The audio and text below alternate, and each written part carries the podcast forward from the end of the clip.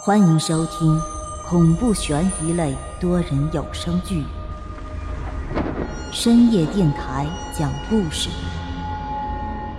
作者木冬，演播万花昆声团队，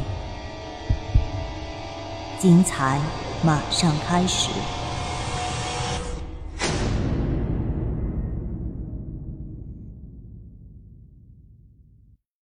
第三十四集，那门外的敲门声依旧不停的响在耳边。说实在的，真的是听得我有些心烦。顺手抄起立在门边的木棍儿，便缓缓的把手伸进了门把手之中。我深深的吸了口气，低声道：“再问你一遍，你到底是谁？你不说，可别怪我不客气了。”说罢。门外还是没人理我，我心中突然一横，用力拉开那房门，抄起木棍就冲着门外劈去。这一棍子我可是照着那人的头打的，吓唬了我这么长时间，看我怎么着也得给他点教训。可是我这棍子下去的瞬间，左手便脱力了，什么都没打到，还差点把胳膊闪了。我定睛朝门外看去。发现门外除了漆黑的夜，便是噼噼的雨声，哪里还有什么人啊？我心中顿时一惊。可我刚刚明明看到窗户外有黑影一直在敲门，怎么打开了却发现屋外根本没人呢？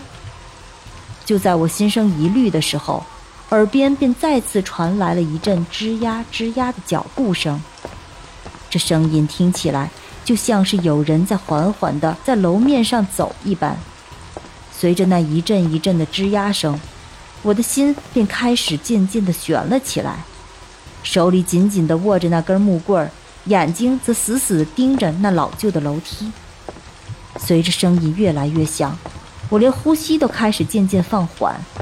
那一刻，仿佛整个世界都安静了，只有那楼梯上的木板发出痛苦的哀嚎。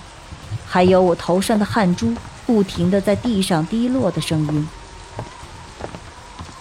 来了，该来的他总会来的。我死死地盯着那楼梯口，便突然看到一个熟悉的身影。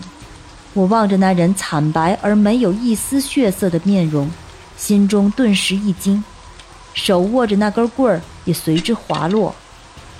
王倩，我口中惊呼道。可是王倩却没有理会我，她只是微微的抬起眼皮看了我一眼后，便面无表情的往前走。在她走过我身体的时候，我便突然感到一股彻骨身心的寒意。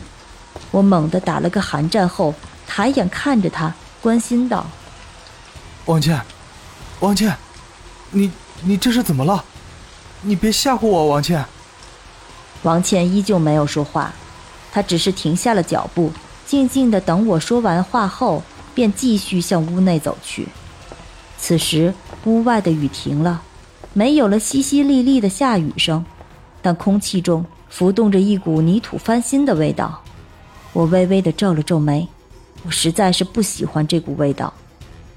我盯着王倩走进屋里的背影良久，屋内的灯光很亮，同屋外漆黑一片的天空。产生了极大的反差，我望着王倩的背影，便突然觉得有哪些地方不对劲，可一时间我却又找不到哪里不对。就这样，我静静地看着她走进房间。就在她走进房间的一瞬间，她的身影便投射在对面的墙上。我望着王倩投射在墙上的背影，倒吸了一口凉气。这，这是什么？我看到王倩投在墙上的身影，竟然连接着数十条细线。那数十条细线连着王倩的头、胳膊还有腿。王倩每向前一步，都是一道一道的细线在控制着。那感觉就像小时候看着的木偶戏一般。王倩就这样缓缓地走进了屋里。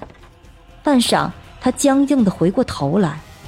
悠悠的看着我，低声道：“你在外面干什么？快进来呀！”说罢，耳边传来了一阵鸡鸣，那连接着王倩身体的黑线便顿时在墙上崩断。刹那间，王倩身体一软，便直接躺在了床上。凌晨鸡鸣，我知道天快要亮了，赶紧跑回屋里抱着王倩的身体，却发现王倩此时脑门滚烫，意识不清，全身上下不停的往外冒着虚汗。王倩，你可不要吓唬我啊！你千万不要吓唬我啊！而就在此时，我听得楼下忽然传来一阵铁链摩擦的声音，我知道这一定是旅店老板起床了，便将王倩放在床上，赶紧出门呼救。老板见我神色慌张，便知道出事儿了，割下手里的铁链，便向楼上奔来。而当他看到躺在床上昏迷不醒的王倩时，顿时皱起了眉头，问道：“他晚上是不是出门了？”我赶紧点了点头，说道：“我醒来的时候发现他不在了，一会儿他回来的时候，就已经变成这样了。”那老板重重的叹了口气，说道：“忘记告诉你们了，在我们旅馆住宿。”过了午夜十二点，千万不能出门啊！这、这、这……老板摆了摆手，而后扭头冲外面喊道：“婆娘，快给我整两块铜板来！”只听得楼下的老板娘应了一声，不多一会儿便拿着两个古铜币走上了楼。亲爱的听众朋友，本集已播讲完毕，欢迎订阅、评论、转发，下集更精彩哦！